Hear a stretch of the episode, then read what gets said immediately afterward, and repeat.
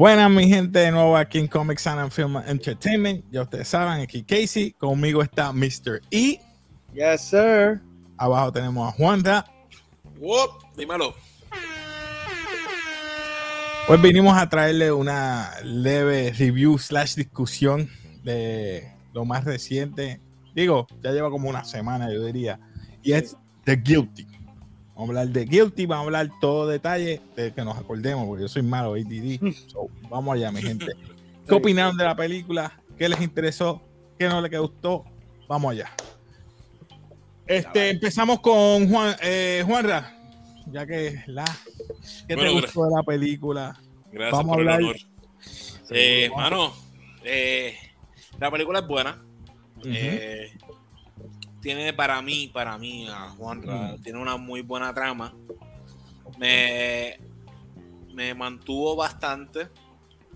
Eh, no me gustó. El final. Una parte del final me gustó, la otra como que, ok, ¿qué pasó aquí? Pero bueno, la película es Ese buena. acto no te gustó. No, sí, sí. Eh, esos últimos nueve minutos. eh, el, dese- el desenlace del personaje, Ok. de- o sea, del no de la situación, del personaje principal, pues no me gustó. Me gustó este concepto de que todo fuera vía llamadas. Ah, como lo estaba diciendo Emma, esta película, sin algunas partes, fácilmente la pudiste haber vi- escuchado solamente. No necesitabas verla. Y Eh, me eh. parece. o sea, Ahí yo difiero un poco, pero hablamos. no, o sea, pe- pero por eso mismo, o sea, sin algunas partes, yo, yo la paso por ficha, no tengo que verla. Ah, puedo escucharla. Pero está cool. ¿Y tú, Emma? Pues mira, a mí me gustó, con, concuerdo con Juanra, es que el, la película tiene este formato no tan solo como de teatro, porque en, en una obra de teatro tú puedes tener este mismo setting donde solamente vemos al personaje principal, vemos uno que otro eh, personaje, todas las demás voces son grabadas y entonces lo otro es que también permite que sea como un podcast donde tú solamente estás escuchando lo que está ocurriendo y te estás imaginando todo lo demás porque yo decía, bueno, vamos a ver qué nos van a presentar y de momento es como que, bueno, pues estamos todo el tiempo en el call center imaginándonos cómo ocurren las escenas y solamente podemos ver lo que pasa con, con Joe en términos de eh, su interacción tanto con la sargento como con Manny. Y lo otro sería pues las escenas donde son él con él mismo que por ejemplo ya en el tercer acto hay una escena donde eh, necesitas verla porque no hay audio. Y entonces eh, pues ahí es de las pocas escenas que yo digo como que eso necesitaba verlo. Pero sinceramente a mí el tercer acto no me gustó tanto. Pienso que los primeros dos actos fueron bastante sólidos. Ya en el tercero estaba como que "Ah, vamos, vamos a ver por dónde esto termina lo otro es que la película me gustó que al principio te tenía el misterio de eh, qué pasaba con el personaje de Joe, porque yo le decía a Juan Ra, el personaje de Joe, el build que tiene el personaje es como si él fuera alguien que estuvo en el Army o en el Navy o es un policía que está en la calle, pero pasó algún incidente que se supone que durante la película nos narren porque ese accidente lo llevó a estar en, en ese call center. Porque es la posición que asume todo el tiempo el personaje de Joe en el call center es como si yo no quiero estar aquí, pero voy a tratar de hacer mi trabajo lo mejor que pueda dentro de las posibilidades. Exacto.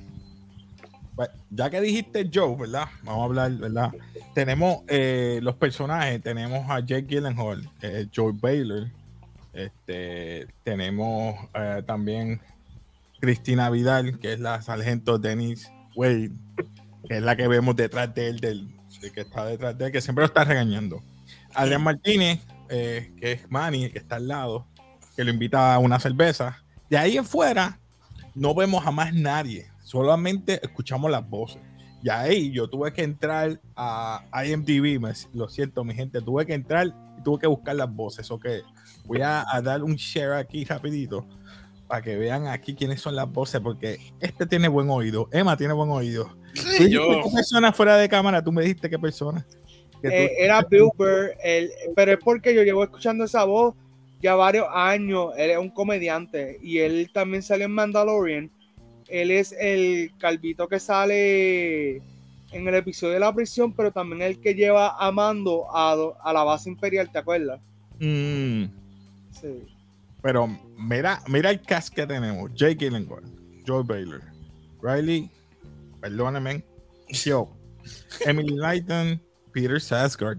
Bro, lo único que me molestó de Peter Sarsgaard es cuando hizo eh, en The Green Lantern. Pero no voy a. Ah, Sorry, sorry. pero película, Casey, esas son películas de las que no hablamos. Sorry. películas que no que no existen. gustó. Cristina Vidal, Sargent Dennis Wade, Eli Gory as Rick, es el compañero de él. Tenemos a Ethan Hawke.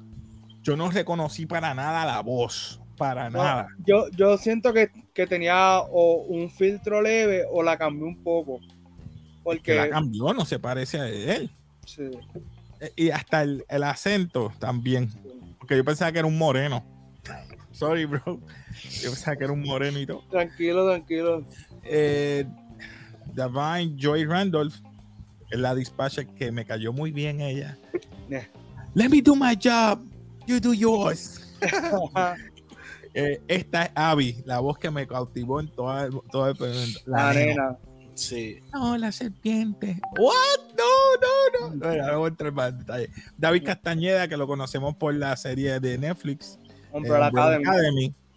Manny, que lo hemos visto en otras, eh, Adrián Martínez, mejor dicho, que lo vemos, tú me dijiste que en Gotham. En Gotham, eh, random fact, random fact, él salió como el tipo de la bodega en The Amazing Spider-Man 2. Como Ah, que- también. Lo que pasa es que él sale, él tiene, si tú buscas como que la filmografía de él, él tiene un montón de créditos de actuación, pero él normalmente lo que hace es el personaje es terciario o el personaje que está 30 segundos en cámara, tú sabes que siempre le dan partes pequeñas, pero aquí lució bien. Bueno, pero es, es que no se pasa tampoco mucho en el caso de él, tú sabes. Ha, ha hecho más cambios de lo que hay en un supermercado. Sí, literal, literal. sí. Y un fun fact de esto, esto fue un remake eh, Sí. de una película de 2018 que fue danés, Danesa, danesa. danesa. Eh, y esa película costó 3.4 millones. En cambio a la de Guilty, que nunca pusieron cuánto gastaron porque fue un- en un mismo, como tú dices, una misma escenografía, ni nos presentaron el, el- el otro point of view o el otro punto de vista de las demás personas, solamente vimos el de él. Y eso Pero- a mí, Está interesante porque lo otro que yo le decía a Juan es Ajá. que durante la película uno de los obstáculos que él tiene es que la ciudad está en llamas, está, hay un revolú y entonces, Súper normal en Los Ángeles. exacto, pero que entonces hay una toma que a mí me gusta que es que te presentan a Joe y entonces está todos los monitores presentándote lo que hay en la ciudad. O sea, como Ajá. que dice, no, nadie va a llegar a donde Joe quiere porque están bregando con algo más importante, tú sabes. Eh, a mí una de las escenas que me dio gracia es cuando Joe dice, no, porque hay que trancar la ciudad y es como que, Loco, ¿qué te ¿Cómo? pasa? ¿Cómo? o sea, no, el, el cómo es como que tú no tienes poder para hacer eso y dadas las circunstancias tampoco lo vamos a hacer, sabes. Está cañón. Sí, papi, se tiraron al quién tú eres. Exacto, sí.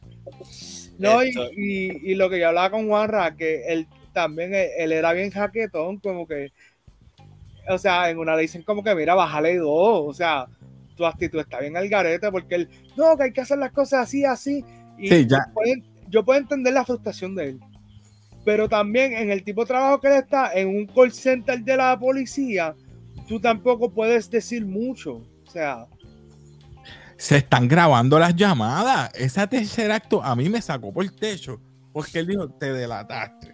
O sea, eh, Yo entiendo que ese era el clímax, por eso se titulaba The Guilty.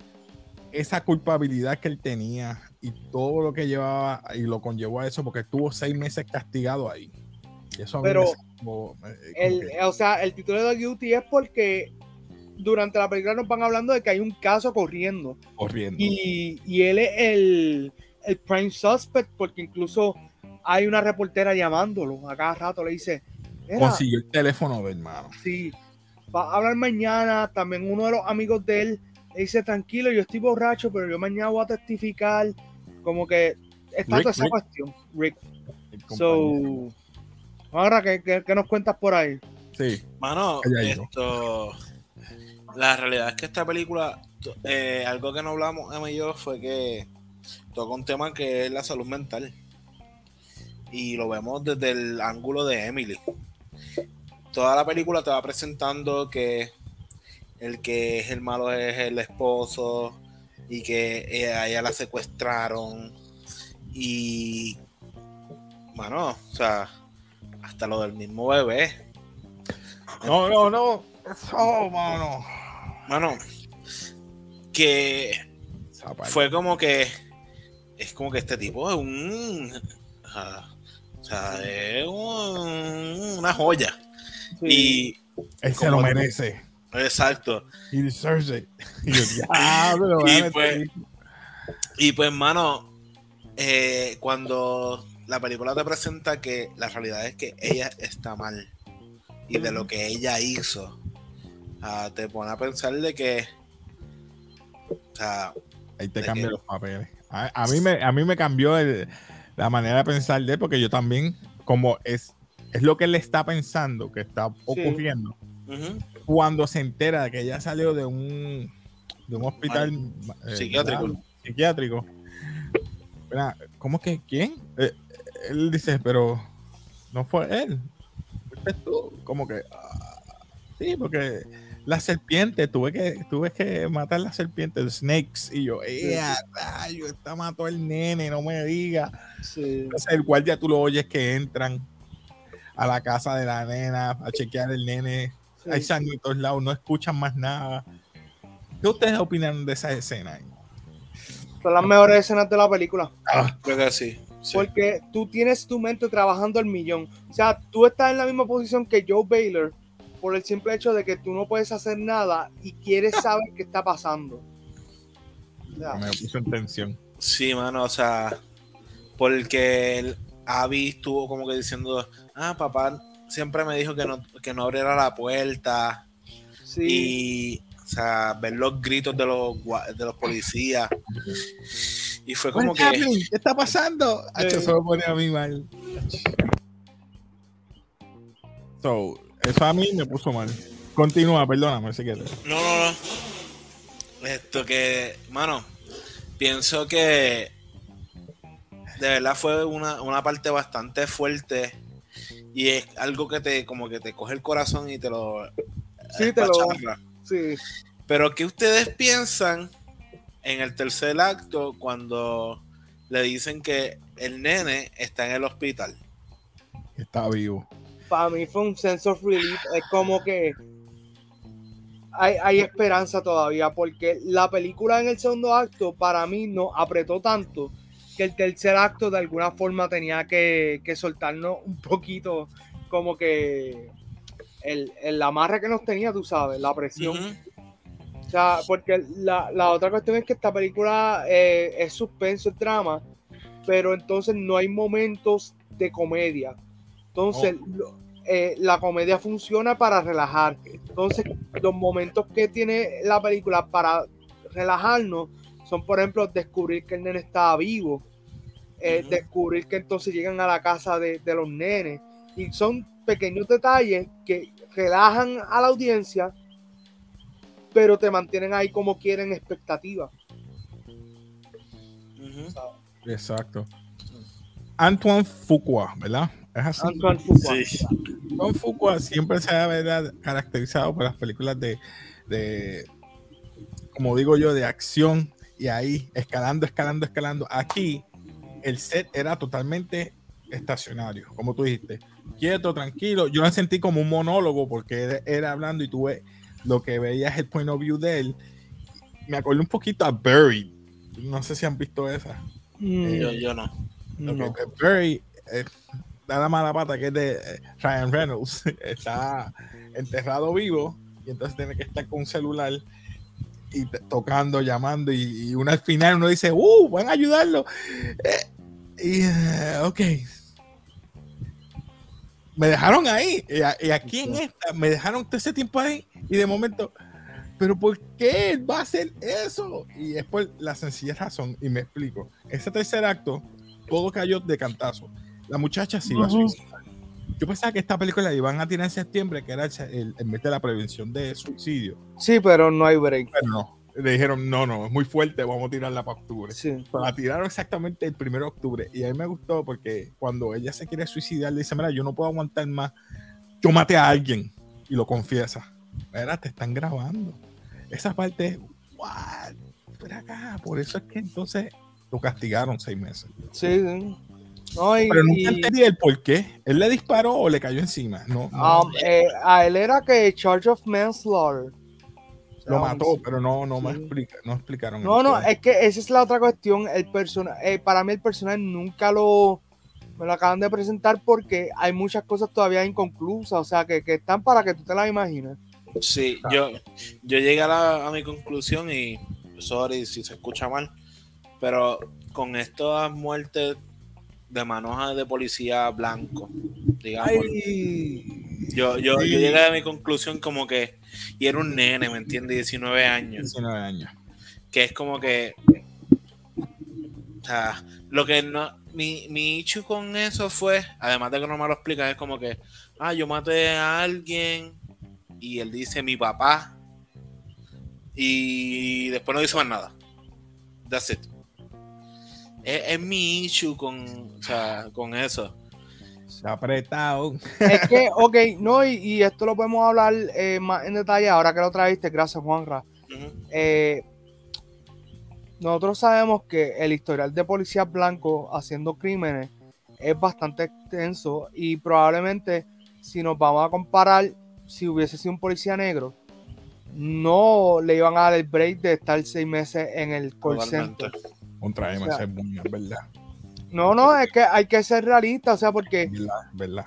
ahora que estamos hablando un poco más allá, podemos incluso argumentar que realmente Joe Baylor es una buena persona. O sea, sí nos lo ponen en este momento como un héroe glorificado, pero mató a alguien. Entonces es guilty, pero no tenemos el, el cuadro completo. Y su actitud con las demás personas, como Exacto, él es tan- bastante pedante. ahora, now. Sí, los trata Sí, mal. los trata Es mal. bastante Sí. pedante y volvemos. Si hubiese sido un policía negro, no estaría ahí. No estaría ahí. que no, no hubiesen hecho la película. Exacto. Ay. No, la, la, la, la cuestión es cuando él se, él, él se siente aliviado, no aliviado, sino cuando se entera del nene, ahí él dice, no, yo tengo que hacer algo. Llama a su compañero Rick. Esa escena, bro. Ahí sí, Sí. que yo me sentí un poquito como que... ya, Sí, pero volvemos, Casey. O sea, eh, ahí va que- sí, sí, de- eh, hablo rápido y, y le paso No, a- no, no, a. El asunto es que es un policía blanco. O sea, la película, por un lado, nos, nos saca de la mente el hecho de que la raza está envuelta. O sea, porque volvemos, es un policía blanco.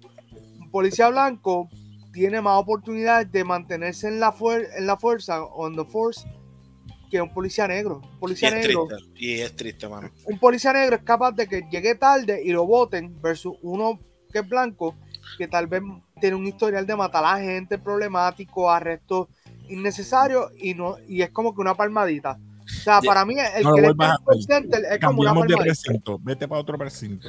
Llega tarde, pero llega con una cajedona. Mamá Exacto. mía, el que es oficial o, o trabaja en eso, disculpen, no estamos tirando. Eh, son cosas que pasan en la vida real. Y eso me, me gustó de esa película porque te presenta las consecuencias de tu acto. Literalmente, en películas recientemente no vemos eso. Todos ve- vemos una fantasía que termina todo lindo. En esta, la realidad es que no pudo con su conciencia. que mira, me voy a declarar culpable, yo quiero que me ayudes y vas a decir la verdad. Ah, no vas a ver baja a tu hija. Y te lo presenten y tú dices, ah, con el dolor en el alma. Quiero decir que, ¿Qué que no, no sabe llorar. Vamos a empezar por ahí. No sabe llorar. Como que Es que yo te voy a ser sincero, llorar es una de las partes más difíciles de actuar. No, claro, no, yo lo entiendo, totalmente. Pero no le quito, no le quito. No sabe llorar. Yo tampoco sé llorar. Tra- Pero yo no, no, soy actor. Tranquilo, tranquilo, que eh, Casey, después búscate por ahí a Ben Platt en Dear Evan Hansen llorando. Búscalo, ponchalo.